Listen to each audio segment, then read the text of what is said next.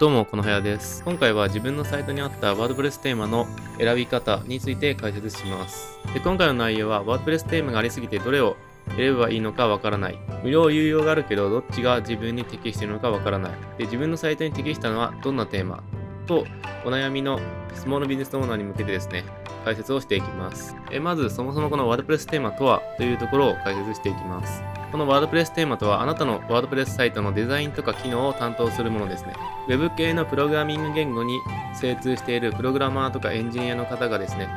Web 初心者でも Web サイトを構築できるように開発してくれたのが WordPress であり、まあ、そのさらにデザインと機能的な面を開発してくれているのが WordPress テーマになります。で、しかもこの WordPress テーマは管理画面から簡単に変更が可能です。で、この WordPress テーマなんですが、現在ではかなりの数があるため、情報に迷います。まあ、そもそもおすすめ記事が参考にならないっていう問題点があります。ネット上で WordPress テーマおすすめと検索してみると、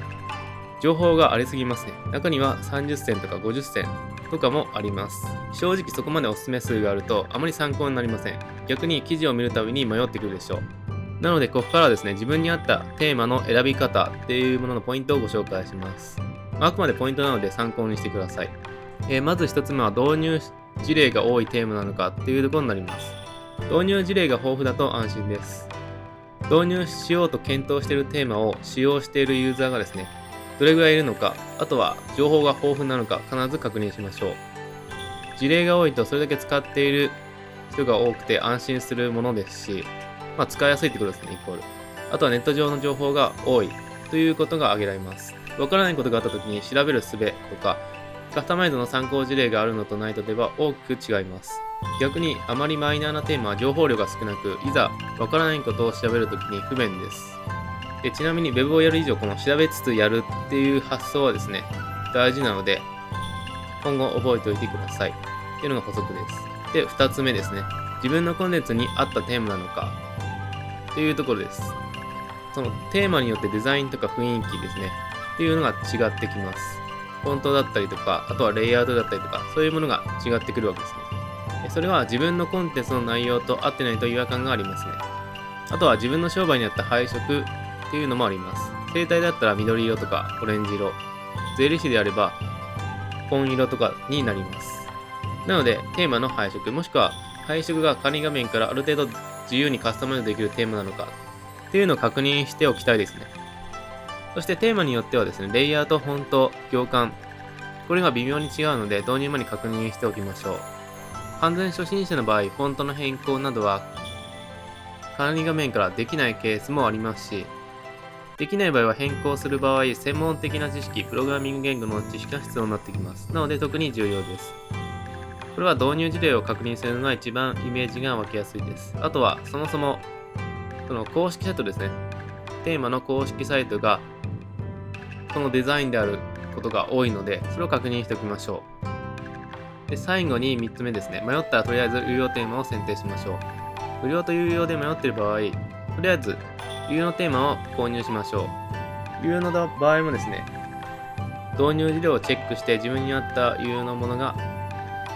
望ましいです。多くのユーザーが有用テーマを使っているので、簡単に事例をですね、見つけることができるというわけですね。無料テーマだとどうしても安っぽくなり、場合によってはそれだけでサイトをすぐに離脱してしまう人もいます。ネットのユーザーも目が肥えてきていますので、結構このデザイン面とか雰囲気っていうのも重要になってきます。無料テーマでもいいっていうユーザーはある程度 Web 系のプログラミング言語の知識あって自由にカスタマイズができる方、もしくは完全に趣味として個人でブログを運営している方ぐらいです。マネタイズとか一切考えないっていうわけですね。そういう方のみになってきます。有用テーマはマニュアルが用意されていたり、あとはサポートがついていたりと手厚いのでお勧めしています。で有用テーマを購入してカスタマイズで挫折したっていう方もいるんですが、えそういう方っていうのはマニュアルを一切見ていないということがあったりします。そもそもマニュアルを読み解く知識がないとかですね。そうなってくるとそもそもこれから Web をやっていくのは難しいので、まあ、知識を得るとかですね。自分なりに工夫する必要があります。まあ、というよりそもそもですね、えー、テーマ選びで悩んでる時間はすごくもったいないので、まとめますと、